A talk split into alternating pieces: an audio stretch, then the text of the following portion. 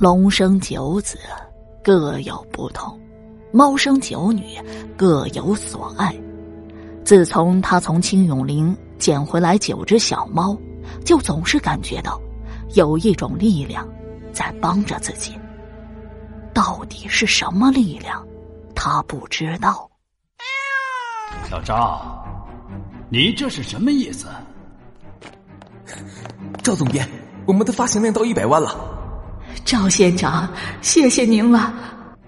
赵书记，这个事得您签字。他沉沦其中，却又不得不清醒。醒醒了，静泽，醒醒了。哦！你老婆跟别人跑了。他感觉诡异四起，就是这九只小猫，除了鞭打绣球可以睁开眼睛外。其他的八只小猫竟然没有一只可以睁开眼睛的，而鞭打绣球的那只眼睛，竟然跟马副县长的女儿马静的一样。鞭打绣球，你怎么了？马副县长家的公主出了车祸，在医院。太可爱了，这叫鞭打绣球。你看这尾巴是纯白色的，是鞭子。后背上有一个白色的球，这是极品，很难得的。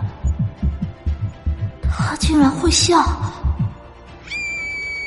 以奇特的视角书写一个社会，以猫的性情来构挺人的性情。赵老师，我给你跳一支舞吧。嗯，你今天到底想干什么？你干我。